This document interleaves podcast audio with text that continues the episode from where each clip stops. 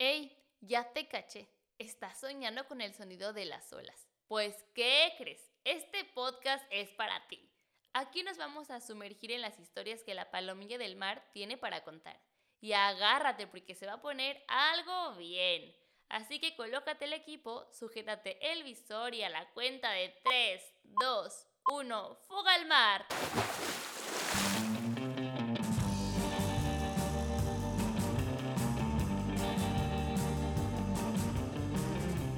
Show, Palomilla? Este episodio es un episodio muy especial porque tengo aquí a tres invitadas y a un invitado. Todos son guías de buceo aquí en Cabo Pulmo.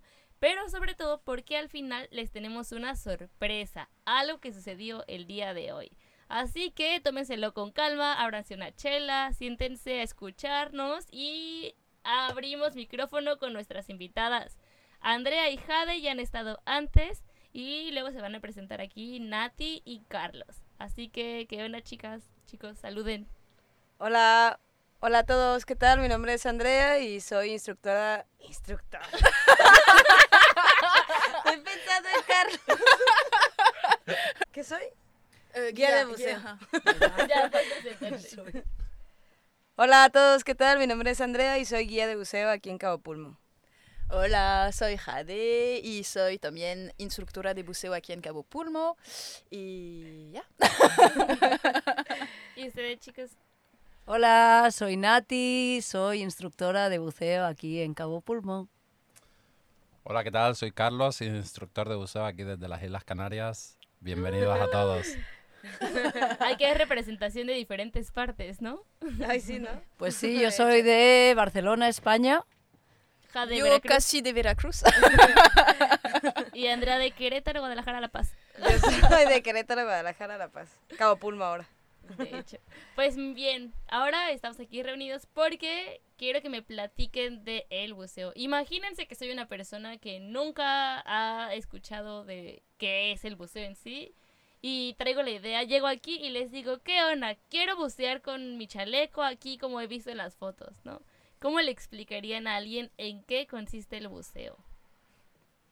Pues yo creo que también hay que especificar, ¿no? Porque el buceo en sí yo creo que es bastante amplio, o sea, está el buceo recreativo, el buceo técnico, este buceo de cuevas, o sea, yo creo que hay que especificar que lo que estamos haciendo acá y lo que la hace la mayoría de la gente es buceo recreativo, ¿no? Que es con una botella y básicamente es respirar debajo del agua, ¿no? ¿Una botella de qué?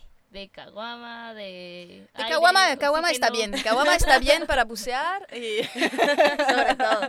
No, un, un- un- un tanque de, de- de aire. Entonces, que te permite Ah. respirar abajo eh, del agua. Sí, Mm, ya. eso sí. Sí, aquí como dicen mis compañeras, yo creo que el buceo es una, es una de las experiencias top que hay que vivir en la vida y qué mejor que hacerlo aquí en Cabo Pulmo rodeado de magníficos guías e instructores. A ver, Nati, ¿tú qué nos puedes aportar de tu experiencia como instructora?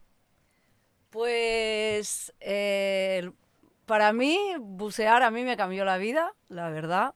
Fue una de las experiencias más bonitas y desde que empecé a bucear ya no pude dejarlo. De hecho, empecé hace seis años y no pude dejar de bucear. Te da una paz, una tranquilidad, te da una visión de otro mundo, otra conciencia de lo que es el mar y el océano, que pues hay que vivirlo. Oigan, y a ver eso, ¿cómo es que se empieza así? ¿Ustedes cómo es que han empezado? ¿Cómo es que de repente llegaron a ser guías de buceo? Yo imagínense, no tengo ni idea, o sea. Pues yo creo que no hay como una manera de, de correcta o una manera de comenzar, simplemente porque hay diferentes formas, ¿no? Puedes hacerlo como, puedes llegar a un centro de buceo y decir, nunca he hecho esto en mi vida y quiero hacerlo ahorita nada más, ¿no? Y para eso, pues, se hace con una clase teórica de un ratito, unos 30 minutos, algo así, te explican las cosas básicas y pum, va, lo haces y se llama eso un discovery o también lo conocen como bautizo. Y la otra es que también este, que vayas directamente como a hacerte ya pues como certificación donde es más extenso y ya el primer paso sería Open Water, ¿no? En- PADI, no sé, también hay varias escuelas, hay que saber eso, que está PADI, está SSI, está NAUI, está varias escuelas, pero al final prácticamente todos empiezan por el Open Water, ¿no? Mm, ya, claro. Exacto, yo, por ejemplo, en mi experiencia, yo, yo hice un Discovery hace ya muchísimos años, en un viaje familiar, aquí en México, por cierto, y nunca lo había probado hasta que hace alrededor de nueve años, en un viaje de mochilero por el sudeste asiático, me, me nació la, la idea de hacer el buceo y ahí fue donde descubrí un poco todo esto y ahí fue donde me, me atrapó. Y a raíz de ahí pues empezó mi aventura subacuática. Órale. ¿Tú, Jade, cómo empezaste en esto? Yo con el buceo, entonces yo ten- tenía un amigo que, que buceaba como profesional y siempre me hablaba del buceo, todo esto, y yo de, ah, sería bien probar, ¿por qué no? Y al final te- tenía un otro amigo que él buceaba, que era un instructor, que es instructor, y un día lo hicimos. Entonces este hombre vive en su velero Genial, me fui a su ve- eh, eh, eh, en su velero y empezamos con, como, con, con el briefing de, ok, tienes que ecualizar tus oídos, tienes que saber esto, esto, esto, esto, y va. Y nos fuimos. Y yo recuerdo, no había mucho en este momento, había arena y agua azul, azul, azul, y me quedé así en tres metros de profundidad y me dije, wow, eso es para mí. Nunca, nunca quiero quitar el, el- el- el mar de mi vida. Y empecé así. Este, fíjate que yo la primera vez que buceé, eh, a mí, yo era guía de, snorkel en la, isla Espíritu Santo en La Paz y hacía pues como inmersiones, ¿no? Este, este como de apnea, que aguantas la respiración y bajas tú sin equipo, sin nada, solamente pues bajas. Y me acuerdo que un día fue Pepe, Pepe Murriete de aquí de Cabo Pulmo, y era como cliente de, de mi jefe, y fue a bucear. Y me dijo mi jefe, ¿qué onda? ¿Quieres probar? Y yo, pues sí, me encantaría probar. Pues fíjate que tengo aquí un equipo, yo creo que es de tu talla. Pepe me dijo, este, pues sol- básicamente tienes que hacer lo mismo, no dejar de respirar y vas a poder compensar, ¿no? Y, y así fue. O sea, no me dieron ni una clase teórica, Órale, ni me ajá. dieron nada de que si dejas de respirar te vas a morir, o sea, nada, nada, ¿no? Simplemente me dijeron, haz lo mismo que haces, pero respirando, lo mismo que, que bajas cuando no tienes el tanque. Y sí, me acuerdo que me fue pues muy bien, pero sí no tuve toda esta como, como plática, como un de Discovery, ¿no? Y ya después pues me certifiqué. ¿Y ustedes qué recomiendan? Por ejemplo, si hay alguien que tiene interés en bucear, ¿qué le recomiendan? ¿Que se vaya de lleno al curso o que viva esta experiencia que, que ustedes llaman? Para mí no, no el curso directamente. Eh, yo aconsejo primero de hacer un Discover Scuba Diving, un DSD, porque a veces llega gente que directamente quieren sacar el curso cuando ni tienen idea de lo que es. Entonces, es por eso que para mí es importante empezar con, con un try dive realmente y después de esto, si te gusta realmente, vamos y hacemos el curso y hacemos todos los cursos que quieres hasta, hasta, que, hasta, hasta el punto que quieres, la certificación que quieres sacar. Ahora las organizaciones te dan muchas facilidades porque puedes hacerte el, el try dive, como dice Jade, y luego seguidamente, si te ha gustado, continuar con el curso.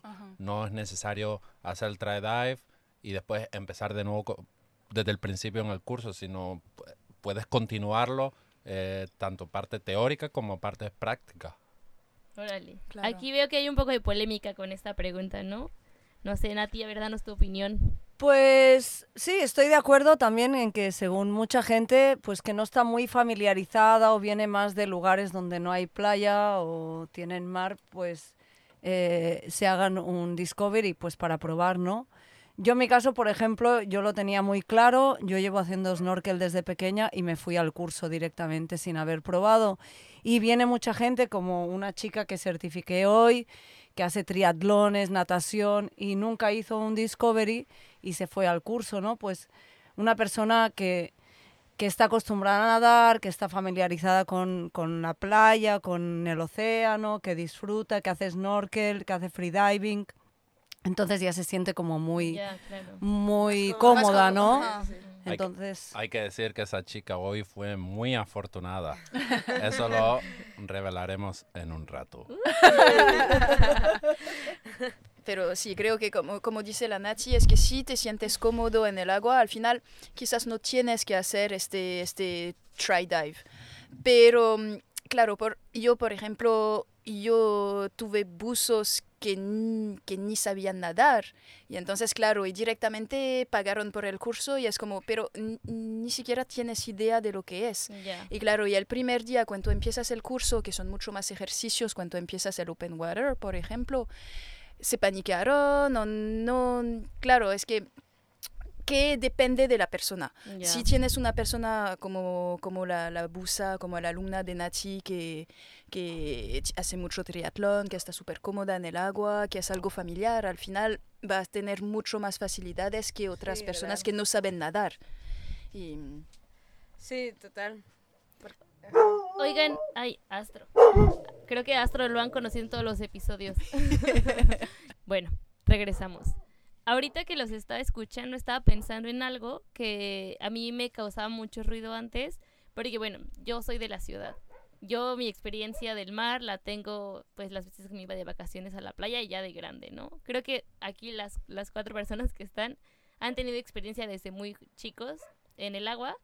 Y bueno, eh, lo que quería abordar es que siendo una persona de ciudad, estudiante, cuando andaba buscando tomar como alguna actividad extracurricular de deporte, mi papá me dijo, métete al buceo.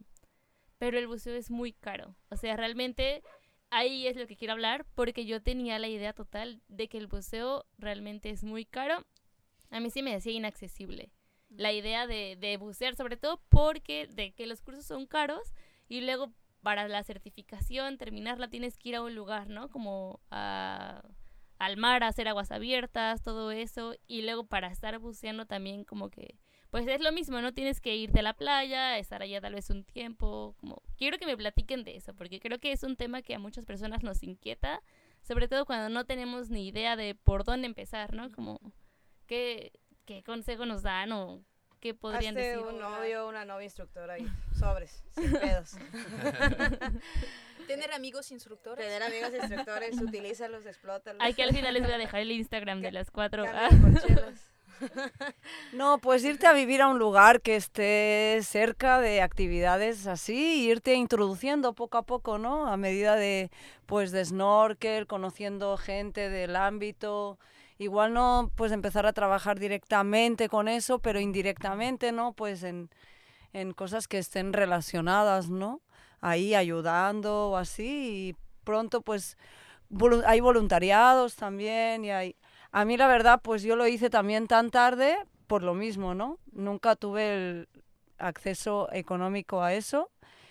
Y pues cuando me encontré con un poquito más de dinero, pues ahí aproveché la oportunidad y fue cuando pues realmente yo me tiré de cabeza y saqué todos los cursos casi seguidos, ¿no? Aprovechando esa buena racha fortuna que tenía en ese momento, ¿no? Invertida, creo que la mejor inversión de mi vida. Hay muchas escuelas eh, alrededor del mundo que te permiten hacer tipos internships, que son básicamente les trabajas para ellos gratis a cambio de los cursos. Mm, es una, es una manera que te sirve si quieres economizar y pues introducirte un poquito más en el, en el ámbito del negocio, porque tarde o temprano pues lo vas a tener que hacer. Si no tienes esa experiencia, pues te va a ser más difícil. En cambio, si una escuela te permite trabajar para ellos de forma totalmente gratis, pues puedes salir con buenas capacidades porque aprendes el día a día de cómo se trabaja en una escuela.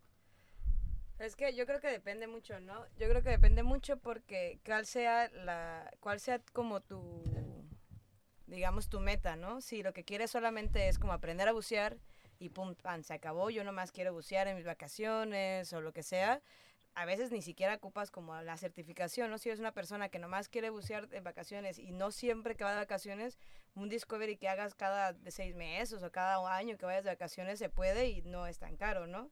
Pero si, o si ya quieres como un buceo más, un buceador más aficionado, que nomás con el open water tienes, realmente el open water ya con eso puedes bucear en cualquier, la mayoría partes del mundo, que no sean tan profundos obviamente, y te ganas experiencia, lo que sea, ¿no? Pero si ya, como dice Nati y Carlos, que si ya si tu intención ya es trabajarte o dedicarte a esto, pues están todas estas opciones, ¿no? Que es en- trabajar en centro de buceo, voluntariado, y hay realmente hay muchas, pero como dice Nati, me tienes que meterte en el ámbito y empezar a involucrarte. O sea, no, definitivamente una persona que quiera involucrarse o quiera dedicarse a esto desde la ciudad no va a poder. O sea, definitivamente tiene que cambiarse a un lugar cerca de la playa y ta, ta, ta, ¿no? Claro, estar en el...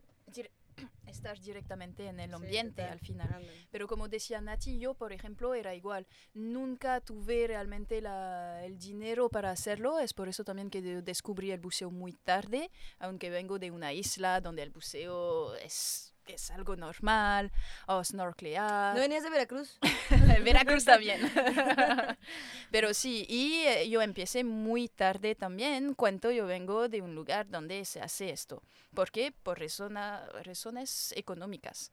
Y claro, después cuando yo descubrí que me dije, no, Jade, eso es para ti, mm, me, me- me puse las pilas y yo hice todo para poder ahorrar y después para poder pagar mis cursos.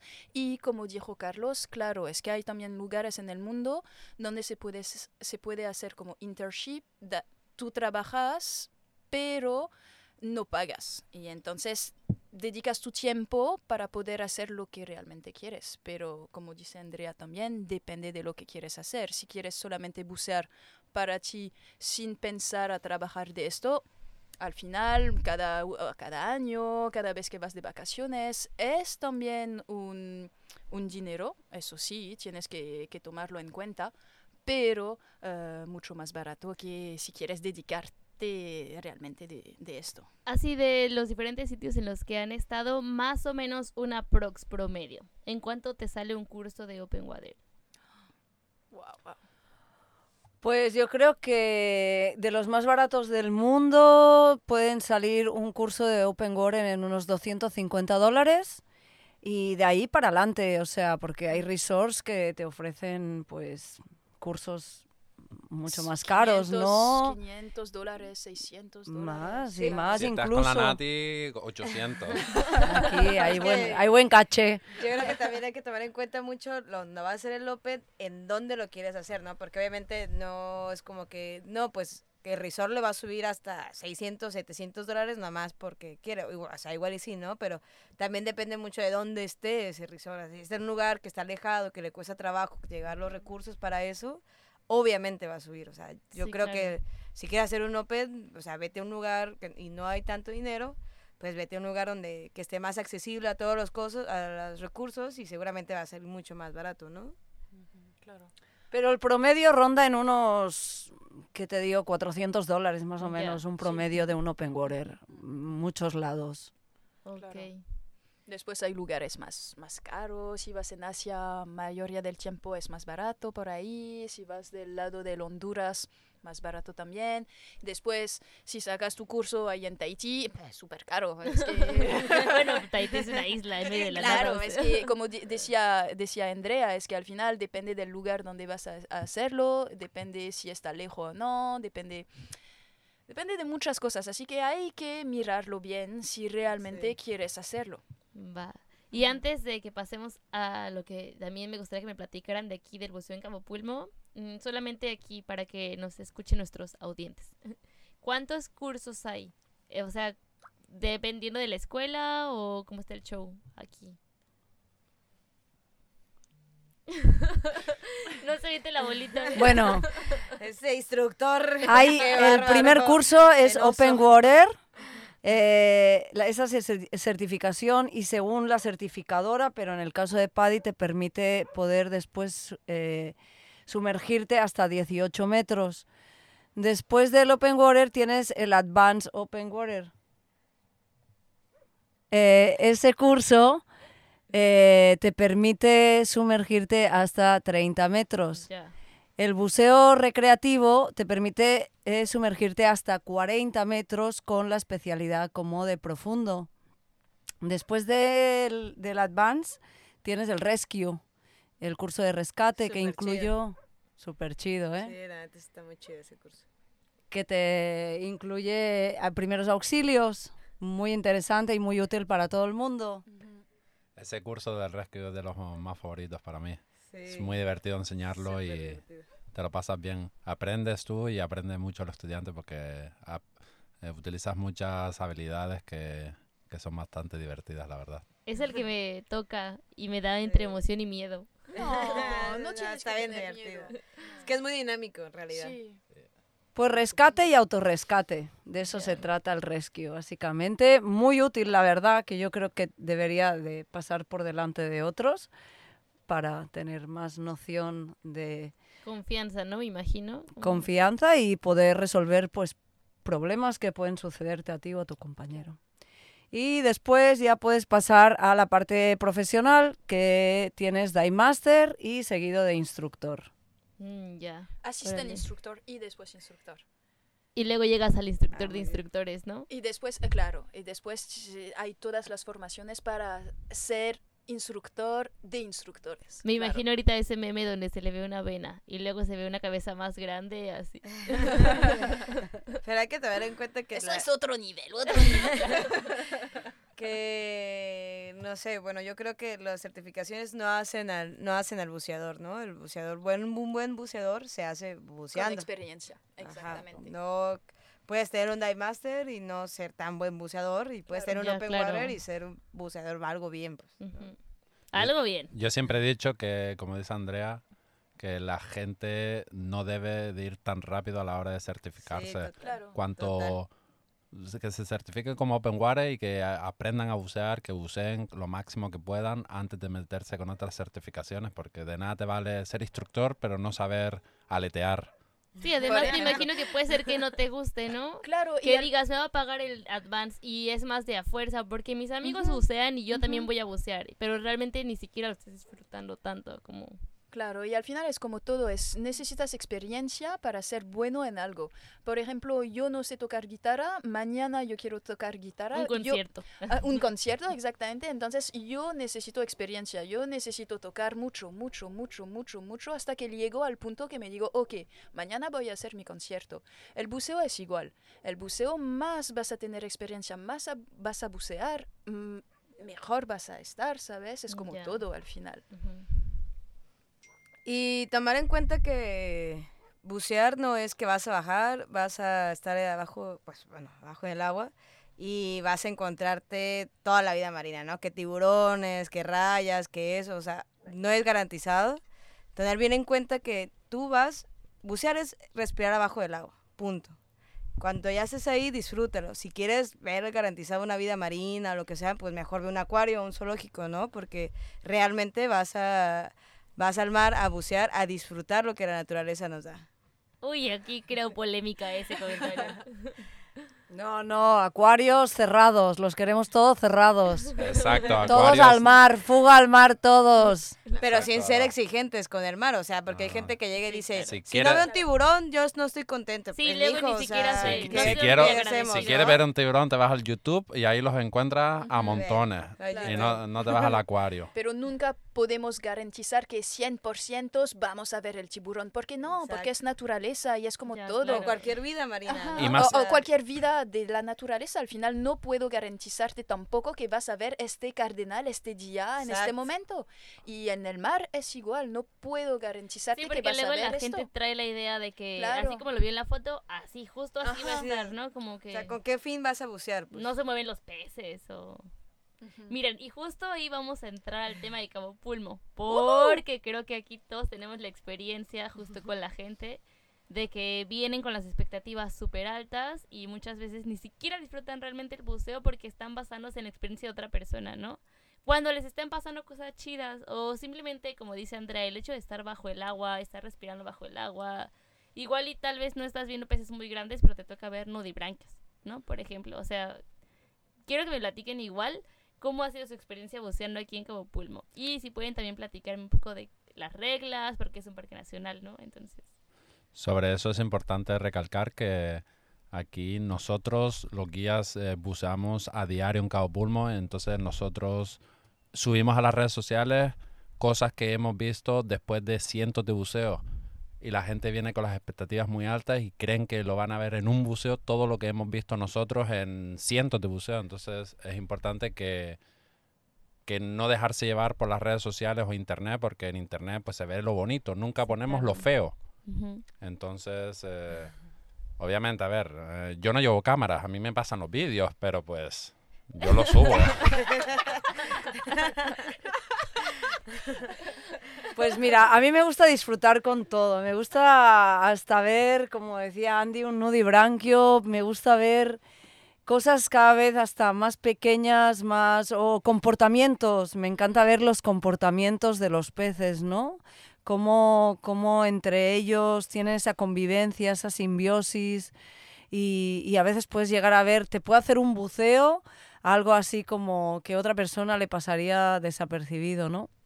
Entonces yo también he tenido como experiencia que aquí la gente que como que viene con la mente más abierta y más feliz para pasarla bien y que realmente que es la gente que disfruta realmente del mar sin tener que ver nada incluso, pues a esta gente le, le, le tocan cosas chidas, pero ¿por qué? Porque, porque está tan abierta que puede disfrutar de eso, ¿no? De una interacción aquí entre dos peces, de cualquier cosa, ¿no?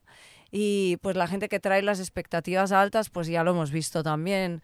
eh, pues realmente hasta algunos se van amargados de aquí, ¿no? Sí. Se van Porque- diciendo que Cabo Pulmo es una basura. Que No, qué de decepción, que, que, ¿qué es vi los esto? jackfish, no vi el tiburón, tiburón toro, y es toro. como- Como dice Richard, ¿no? Que a la gente chida le va chido. Claro. Sí, yo creo que aquí Cabo Pulmo tiene una carga eh, bastante pesada bajo sus hombros. Que bueno, que varios guías, bueno, nosotros como guías luego nos toca como estar un poco lidiando con eso porque justo hay unas fotos espectaculares y sí, o sea, Cabo Pulmo pasan cosas espectaculares, ¿no? Sí las hay, pero no es que estén ahí todos los días en cada momento, ¿no? Porque al final es la naturaleza. Y yo pues buceando me he dado cuenta mucho de eso, ¿no? De que mucha, sobre todo mucha gente viene que tiene un montón de experiencia y ve su Instagram o lo que sea y tiene unas fotos espectaculares de la vida marina y buceando te das cuenta que en realidad todas esas fotos las saca acosando la vida. O sea, ni siquiera es como una foto o como una imagen que sea de que el, el pez vino o el animal vino, no, no. Es como ellos van hacia ellos y están, están acosando la vida marina y dentro de su Instagram lo que sea, los ves como los conservadores y que les gusta la naturaleza y demás. Casi, bueno, yo me he dado cuenta, al menos buceando acá, que mientras más tranquilo estés, muchas veces la vida marina se acerca hasta mucho más a ti, ¿no? En vez de que si tú estás a ellos, ta, ta, ta, ta, aleteando y acosándolos y así, ellos obviamente pues se van, ¿no? Es como cuando si tú vas caminando en la calle y de repente alguien empieza a corretearte, pues tú corres más fuerte, ¿no? Sí, claro. Y si tú estás tranqui, pues eh, luego yo, la vida marina se acerca y hasta la disfrutas más, ¿no? Eso que dices tú, Andrea, se me, me hace, o sea, sí, me hace clic, porque además eh, muchas veces la gente justo viene aquí a Cabo Pulmo y quiere grabar la misma toma de la tortuga súper cerca, ¿no? O quiere asomarse entre las rocas a grabar al tiburón gata que encontró o algo así. Y aquí, como es un parque nacional, hay reglas. Y justo, pues, por, con motivos de conservación, ¿no? Les da la idea de que no te acerques tanto. O sea, para empezar, no tocar nada. No tocas nada, no pisas nada, no extra, eh, persigues nada, no tenemos que extraer nada del mar. Y al final son cosas que están normales, que todos Sí, claro. deberíamos hacer a- a- de- alrededor del mundo, no solamente en Cabo Pulmo. Son cosas que son tan lógicas al final que no abrazas el tiburón o no, no besas la, la tortuga, ¿sabes? Son Nada de cosas que oportunidades de oro. Ajá, excepto si ellos vienen a ti, si ellos realmente quieren esto, pero tú no vas a ir ahí. ¿Por qué? Porque, porque es solamente respeto. Y como decía Andrea, si tú vas a tocar a alguien y molestarlo, ¿cómo va a reaccionar la persona? Mm, No bien, no, No creo bien. que va a, a- a reaccionar bien. Entonces creo que los animales en el mar y en los animales en general tenemos que tener respeto para que ellos también nos aceptan. Sí, sí. Y bueno, a ver, quiero que me platiquen algo, porque aquí la gente generalmente llega y te dice, quiero bucear con tiburones. Y pues como sabemos, muchas veces los tiburones, como cualquier tipo de vida marina, se están moviendo, ¿no? No es como Claro. que los tengas ahí amarrados y a las En 3 de la tarde Yo es que lo llamo, yo, los yo, yo, tiburones. yo llamo de los tiburones, claro, y sabes, es que tienen teléfonos ahí abajo de, en el agua y paf, es el- la cita. ¿no? La hora, ¿no? Del claro, show. es la hora. como- Ok, a las 10 voy al vencedor y entonces eh, yo quiero ver tiburones. No, Y digo, no, pasa es mala así. onda, creo que muchas veces es desinformación porque también la gente está Um, acostumbrada a ir a otros sitios mala. a bucear donde Sí, los alimentan y pues los animales se acercan, ¿no? Porque les estás poniendo la comida, pero aquí no se practica eso. Entonces creo que muchas veces la gente llega con esa idea.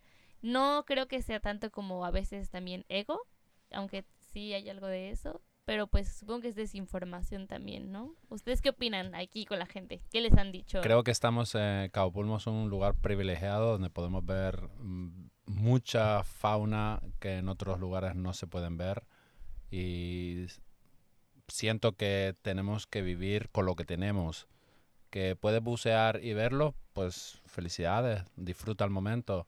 Pero si no los ves, pues bueno, llévate la experiencia de que has buceado. momento igual. Pues claro, disfruta el momento y vete con la satisfacción de que has buceado en un lugar donde a mucha gente le encantaría bucear alrededor del mundo. O sea, Cabo Pulmo es un destino top y pues disfruta.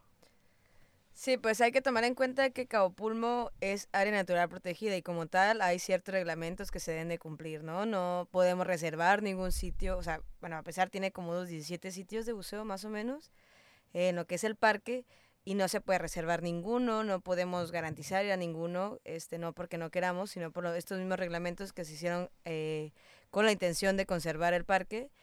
Este, todos los sitios tienen un límite de carga, que quiere decir como el número, digamos, de personas que pueden estar en el sitio durante un lapso de tiempo, ¿no? Y si ese límite de carga llega a su punto, el sitio se cierra. Eh, también está por horarios, no es de que yo diga, ah, pues yo quiero caer ahorita y sí o sí, no, tenemos que, hay una torre, que digamos que son los guardaparques, y ellos nos dicen, está, nosotros le preguntamos qué está disponible, en qué horario, y de eso hacemos nuestro eh, plan de buceo, y solamente lo podemos hacer hasta que tengamos la gente en la playa, con la embarcación en la playa, y ya con eso podemos hacer el plan de buceo. Obviamente, digo, al menos yo creo todos como guías con- tomamos en consideración lo que eh, el visitante quiere, ¿no?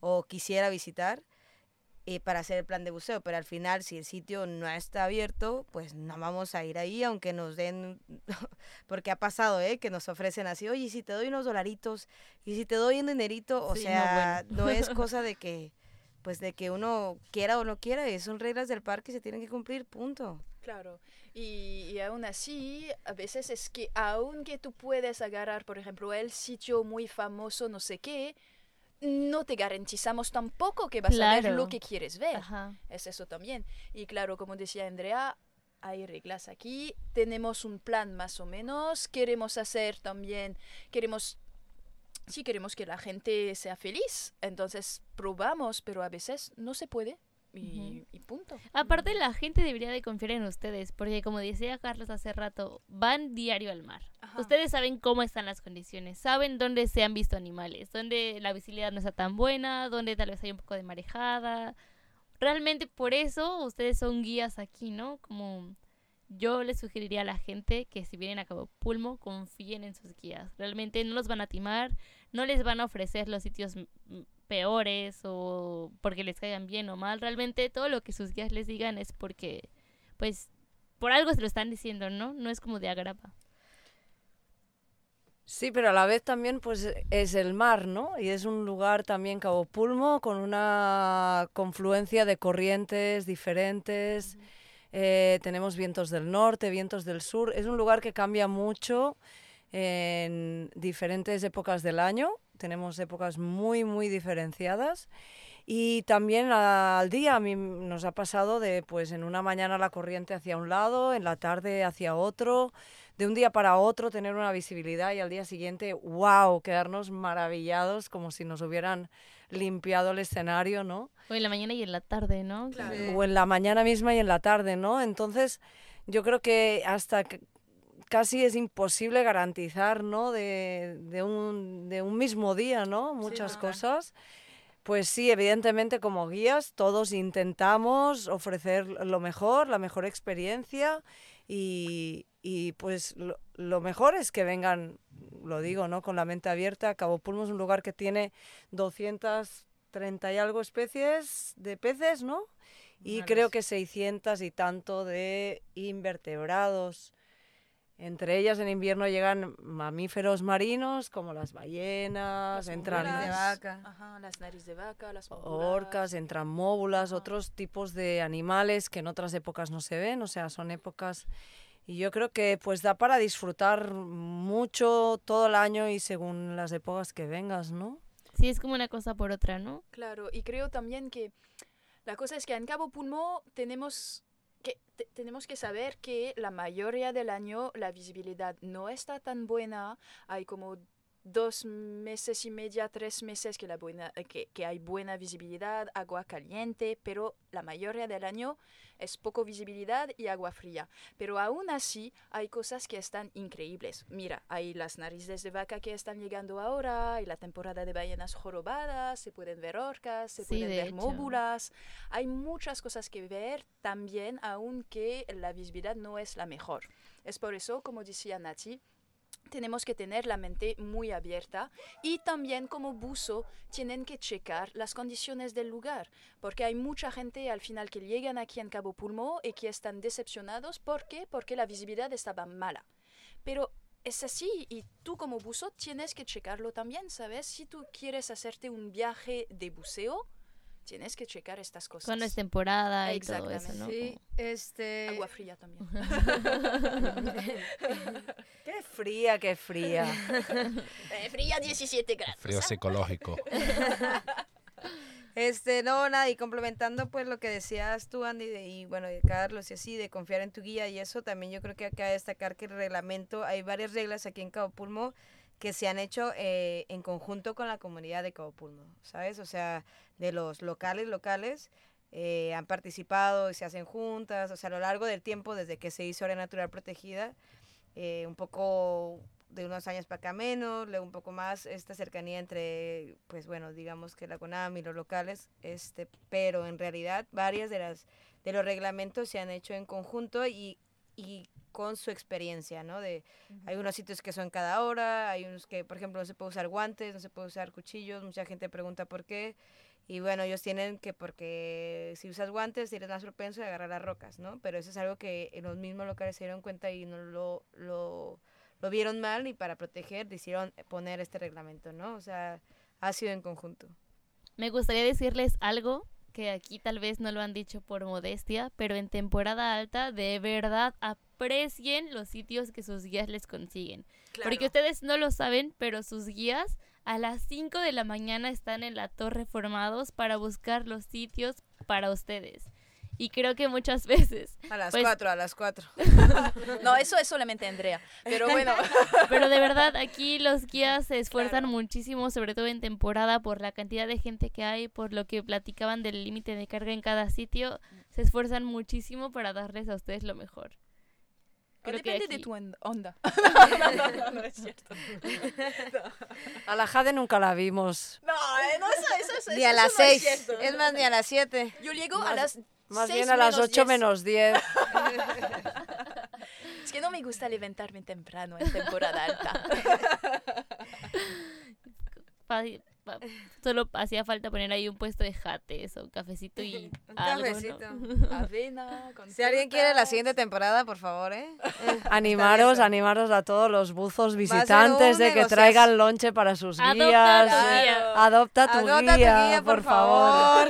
Que duerme poco, va cansado, come nada. Sí, porque además dobletean, bucean en la mañana, bucean en la tarde. Son jornadas de las 5 de la mañana a las 7, 8 de la noche. Cuatro. 4 de la mañana, Andrea. Claro, es que también aquí en Cabo Pulmo tenemos una organización que es la mayoría del tiempo tenemos dos tours, me refiero al buceo, ¿ah? pero tenemos dos tours, uno en la mañana, uno en la tarde, y el tour de la mañana son dos buceos, dos inmersiones, y en la tarde también. Es, es como funcionamos aquí en el parque. Y temporada alta es que doblamos cada día, mañana, tarde, mañana, tarde, y claro. Adopta tu guía. Ajá, exactamente. Por favor, Andrea Gallitos en Instagram.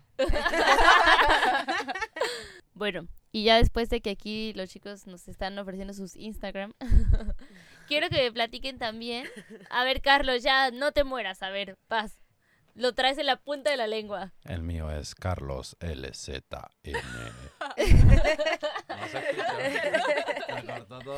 Sígalo, por favor. A ver, quiero que me platiquen también. ¿Cuál ha sido la experiencia más chingona que han tenido en el mar? Al menos, si quieren, no como, no sé, para qué, para ustedes qué es chingón, así, o alguna que hayan recordado y que digan esta fue épica o algo que, no sé, ustedes a ver, Yo la, Revelenos sus secretos. yo la verdad que esta temporada alta tuve mucha suerte. Eh, estaba buceando una vez con los jureles. Y ¿Qué son los jureles? Los jureles son unos peces eh, grises que se forman ahí en cardúmenes muy grandes en- entre los morros y el bajo y es donde, donde se suelen formar un famoso tornado y la verdad es que en ese día estaba mm, la visibilidad no estaba muy buena y de repente apareció una ballena jorobada la verdad que fue una experiencia muy, muy Mientras bonita. buceabas. mientras buceaba Oh, fue, regalazo. fue súper curioso porque venía de bucear en el Pedregal y uno de, mi, Super sitio. u- una, uno de mis buzos llevaba en su Instagram. uno de mis buzos llevaba la cámara en el Pedregal y la visibilidad no era muy buena y entonces ahí en los jureles se dejó la cámara en la, en la panga. Uy, no. Se terminó arrepintiendo. Pero bueno, tuve suerte con la jorobada porque después, seis días después, en el 100 tuve otro encuentro También, mágico ¿no? Con una ballena gris. La No verdad es que manches. fue una Ay, sí experiencia ese muy ballenas. Sígueme en mi Instagram, CarlosLZN, donde puedes verlo. Para ser quienes- todos esos videos. Para quienes tal vez no han escuchado un capítulo anterior donde platican, está Jade de su sitio favorito. El Pedregalito es un sitio al que muchos guías no le tienen fe, Claro, de pero hecho- Jade lo adora. Ah, claro, y de hecho, hablando de esto, un momento muy bonito aquí en Cabo Pulmo era justamente en el Pedregal, donde la visibilidad estaba increíble. Empeza- empezamos con todas las cabrillas. Primero empezamos con no sé cuántos cabrillas. Parecía que había todas las cabrillas del parque ahí, en este momento, en el Pedregal. Después, ¿qué pasó? Había, bueno, como dije, buena visibilidad, buceamos y de repente un lobo marino. Y yo de, ¡wow, qué bien! Y cuando yo estaba así, eh, no, no, perdón, había un, un tiburón punta blanca. Entonces yo lo enseño a mis buzos. Y de repente cuando ellos estaban mirando el punta blanca, ¡puff! Yo veo un lobo marino pasar. Y yo de, ¡brr, brr, ¡mirad, mirad! que no se puede decir abajo del agua. Solamente Y- Nati habla debajo del agua. no solamente Nachi, ¿no? y claro, y después, de repente, un segundo lobo marino. Y realmente este buceo era increíble. Y Irene, que habló también en el primer o segundo podcast, eh, estaba conmigo este día y todas las condiciones estaban perfectas. Buena visibilidad, mucha, mucha vida, eh, lobos marinos, eh, tiburones, punta blanca, todo estaba ahí y era increíble. Después hay experiencias con las móbulas, por ejemplo, el año pasado durante Semana Santa, las móbulas teníamos como una pared realmente Sí. de 12 metros de móbulas Oye, es que esa, ese Eso, cardumen estuvo claro, impresionante. Y, y realmente en superficie tú veías todas la- las móbulas saltando así, parecía como popcorns, así de paf, paf, paf, paf, de toda parte. Y una vez abajo, realmente yo tenía 12 metros de móbulas munkiana Wow. en un lado Sí. y me giré y yo vi otro 12 metros de móbula y es como eso eso realmente es increíble aquí en. Cabo Hija Pulmo. de, ¿en qué en tipo de viaje de ácido estoy? Claro, es que increíble. Son experiencias realmente. oh, también hay experiencias muy buenas de snorkeling. oh, el, eh, el 31 de, de enero, eh, de enero, perdón, de, de diciembre. Yo tuve el- la, la suerte de ver una ballena jorobada, pero tan cerca, yo podía tocarla, que no se puede tocar las cosas aquí en el parque, pero... Ahí está afirmando que la tocó. no, no, porque yo, te- yo estaba así de, soy el ejemplo, no tocas Jade. Entonces no la toqué, pero claro, estaba súper, súper cerca, como menos de un metro. Y la ballena venía y, y- y- y realmente se, una embarcación llegaba, la ballena, la ballena se lleva a saludar, ¿sabes? Y son experiencias muy buenas en un lugar que al final, y únicas, y al final en un lugar que está chiquito. Y es esto que está increíble en Cabo Ujú. Pulmo. Ustedes, chicas, Este, sí, yo también yo creo que de... pues han ha sido varias, ¿no? Pero, pero, y está difícil también escoger una. Pero sí, el año pasado, como... pues que Jade fue dijo como contigo, 13. También buceando. también buceando en el bajo. eh, justo estaba haciendo mis pininos de ya como de guía y eso. Me acuerdo que llevaba un chico que ni siquiera estaba certificado porque había hecho, un, había hecho su discovery un día antes. Y eh, pues al día siguiente ya puede bucear, ¿no? Normal. Hasta 12 Y- metros. Hasta 12 metros. Eh, fuimos al bajo, eh, fui con Andrea también, contigo, y con Irene. y ellos dos eran dos chicos. siempre está. Sí.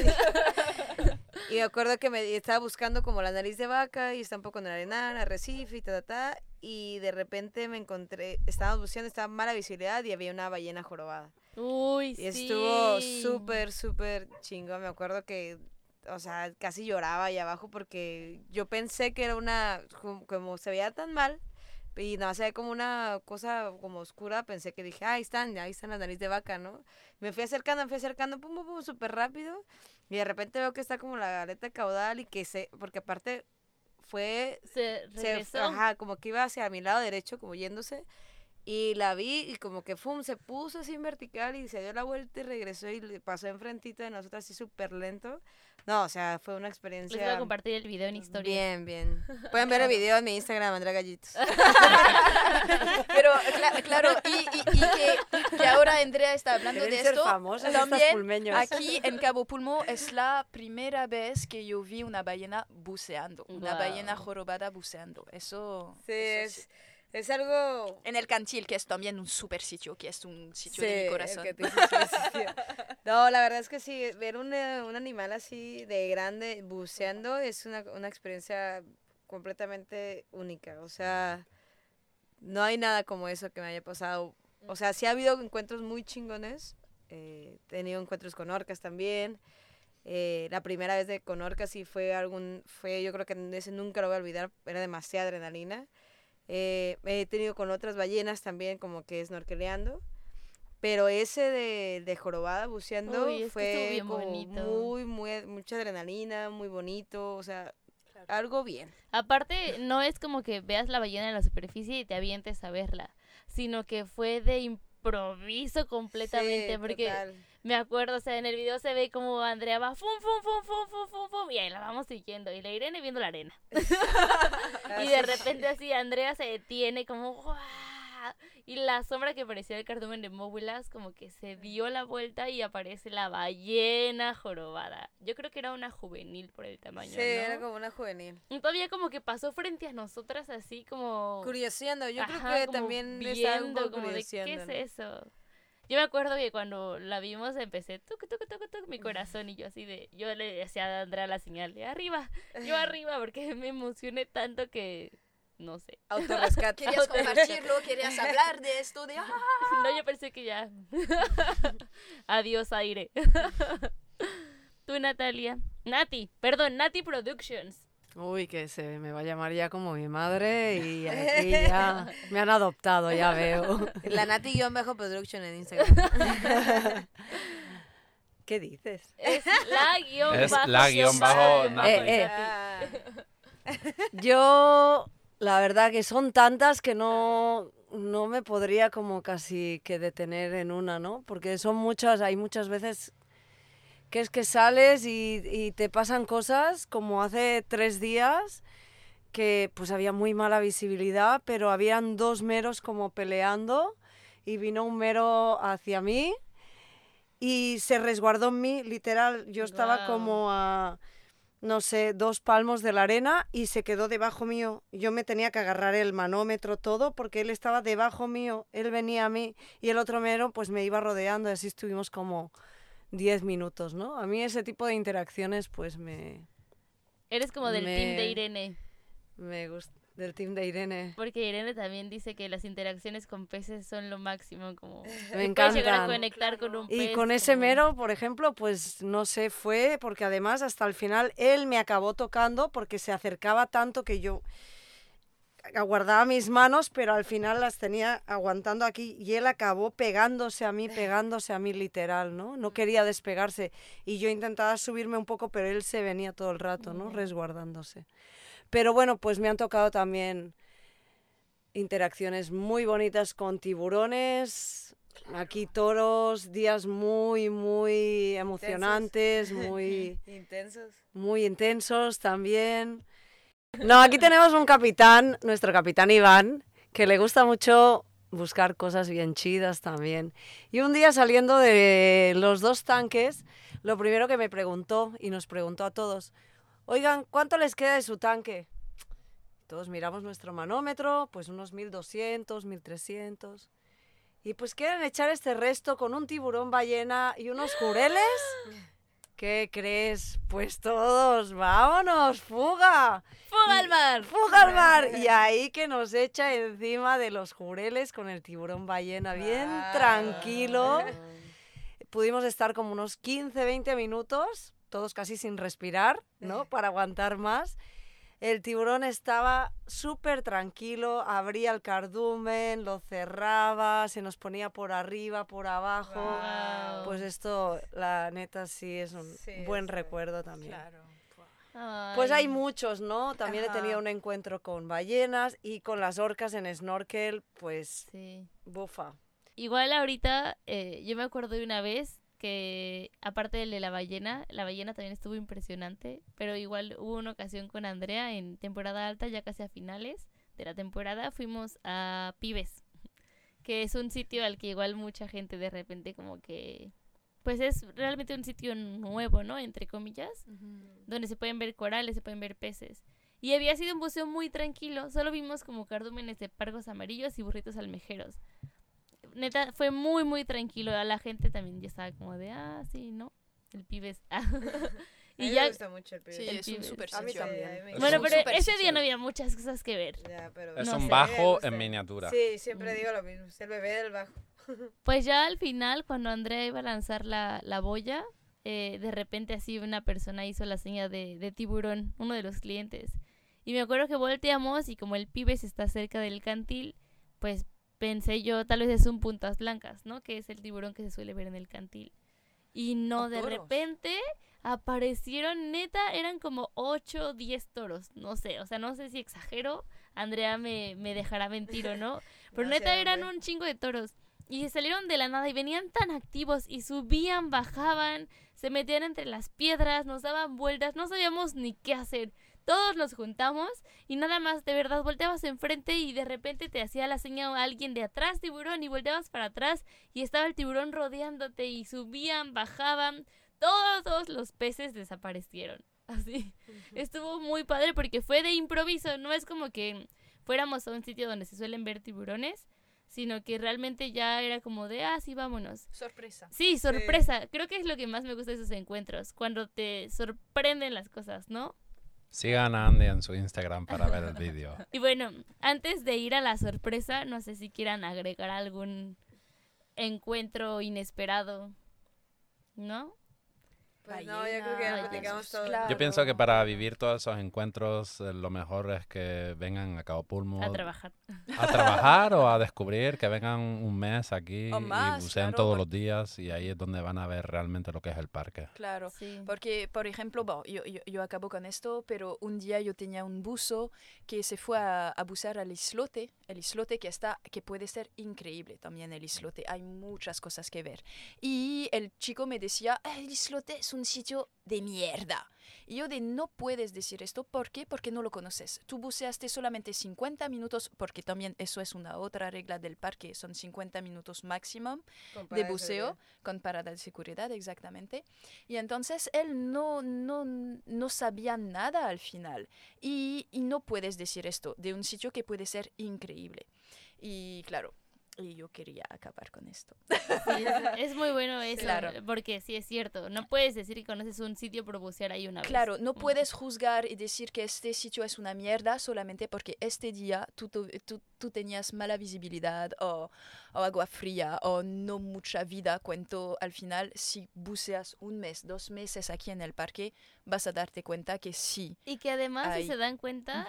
La mayoría de estos encuentros increíbles fueron con mala visibilidad. Claro, ¿no? además esto. De Sí, hecho, Sí, totalmente. Yo creo que la verdad es que para mí el invierno se me hace época, a pesar de que el frío y la mala visibilidad se me hace en cuestiones de vida Claro. muy buena temporada porque hay muchísima vida marina y hay como que estos encuentros mágicos que suele dar el mar hay como que más oportunidades de hacerlo, ¿no? Por lo mismo lo mismo que está de visibilidad mala y un poco fría, como que también es parte de lo que le gusta a este tipo de encuentros. Y también, bueno, para cerrar, a me gustaría, bueno, antes de cerrar, solo un comentario de que las personas que vengan a visitar a Cabo Pulmo, como hemos dicho a través de, de este podcast, de este capítulo, es que vengan con la mente abierta, a divertirse y a pasarla bien y, y ya, ¿no? O sea, el- recibir todo lo que les da el mar en esos dos, esos dos buceos, esos dos partes de 50 minutos y pasarla chido, porque pues para eso Sí. vienes, ¿no? Y disfrutar. Y bueno, a ver. La vamos sorpresa, la para sorpresa. La sorpresa a nuestros Redoble, oyentes que llegaron redoble, hasta redoble, este redoble, punto. ¡Fuga al mar! A ver, aquí ahí sí vamos a abrir micrófono directamente con Nati y con Carlos para Ya, que ¿qué nos pasó? platiquen de la experiencia del día de hoy. Algo único. ¿Qué pasó el día de hoy, Carlos? Estaba yo tranquilamente acostado en mi cama mientras escucho un... Ese es mi sonido del celular y, escu- y leo Nati. Automáticamente abro el mensaje y veo orcas. ¡Orcas, palomilla! ¡Orcas! Orcas en Cabo Pulmo. Pero no solo orcas de Cabo Pulmo, porque este año, bueno, el año pasado se vieron más, como más frecuentemente, ¿no? Y las hemos visto ahí nadando y todo, pero hoy las vieron. Hoy 21 de enero del 2022 encontramos las orcas. Y ahí estábamos la Nati y yo Casi, casi. viviéndolo. Cada uno a su manera. En directo, en directo. Nati desde la embarcación y yo desde el aire. ¿Pero qué estaban haciendo las orcas, Nati?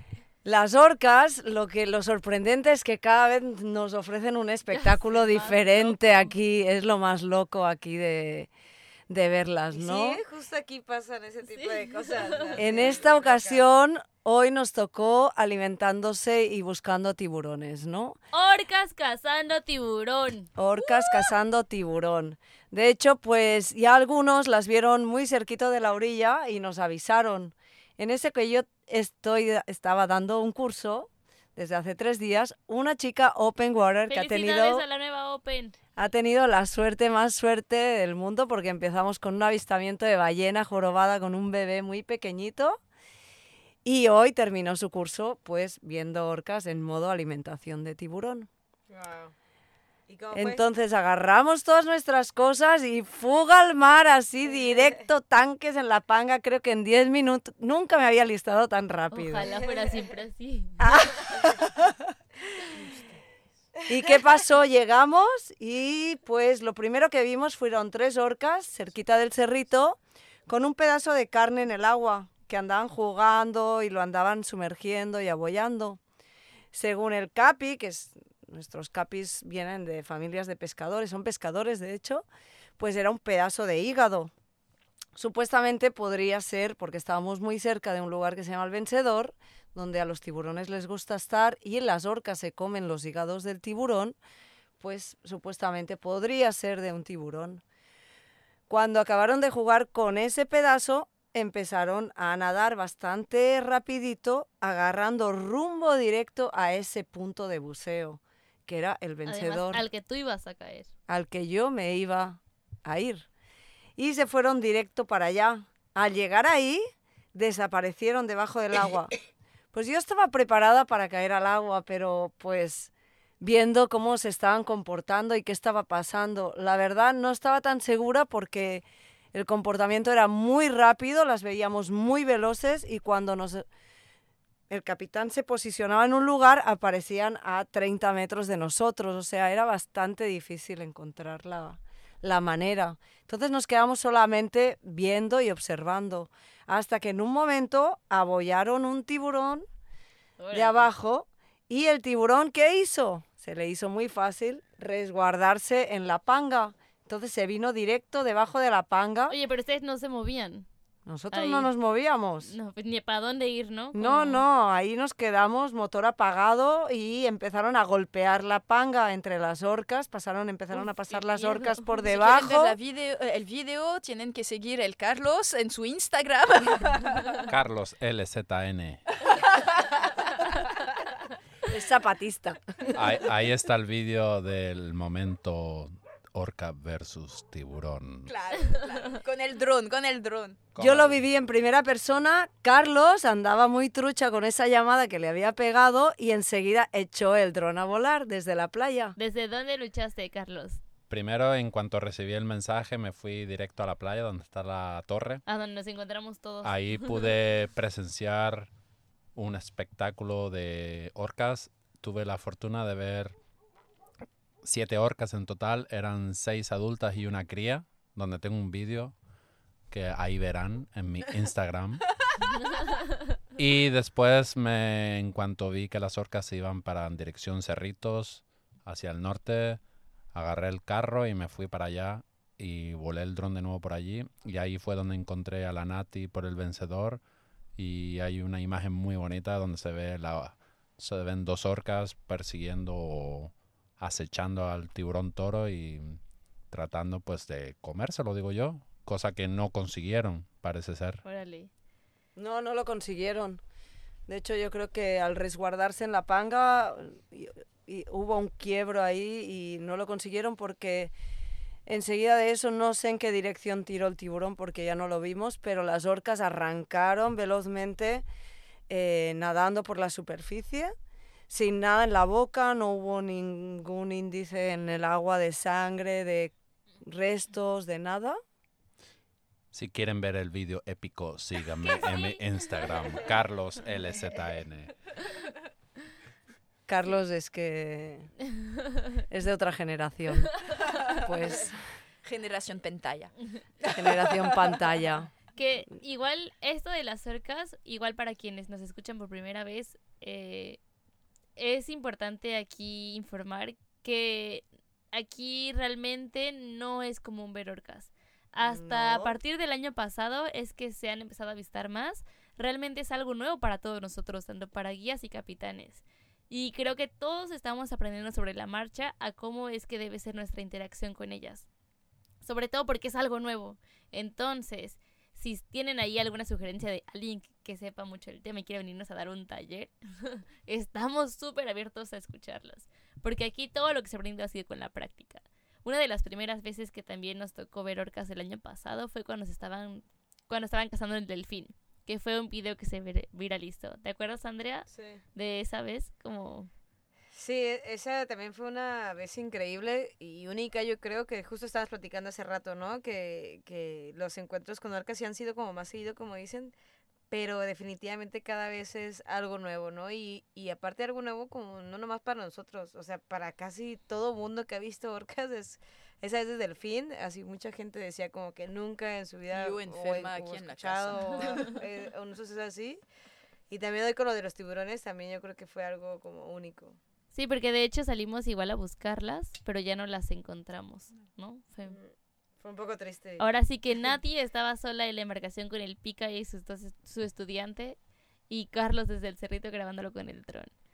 Pues sí, la verdad, muy emocionante y poder vivir ese tipo de experiencias así, ¿no? Y es lo que realmente como buzos que estamos todo el día en el mar y a veces nos toca llegar y agua fría y todas esas cosas que decimos, pero al final cosas así pues es lo que lo que vale todo, ¿no? Claro. Y creo que es eso también el Compensa buceo. todo. Ujú. Para contestar realmente a la pregunta, eso es el buceo. Ay. Claro. Eso es el Una buceo. sorpresa continua. Exactamente. Sí, un por- descubrir del mar. Ah. Sin esperar nada. Ajá. Sin esperar Ajá. ver esto, esto, esto.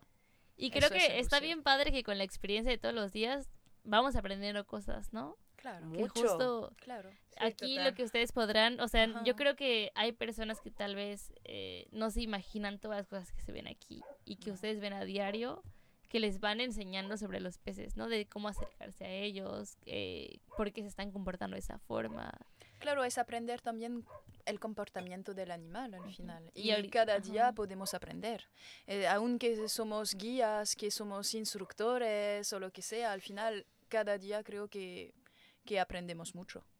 Sí. Y ahorita Sí. con las orcas realmente hasta Claro. es, es muy emocionante.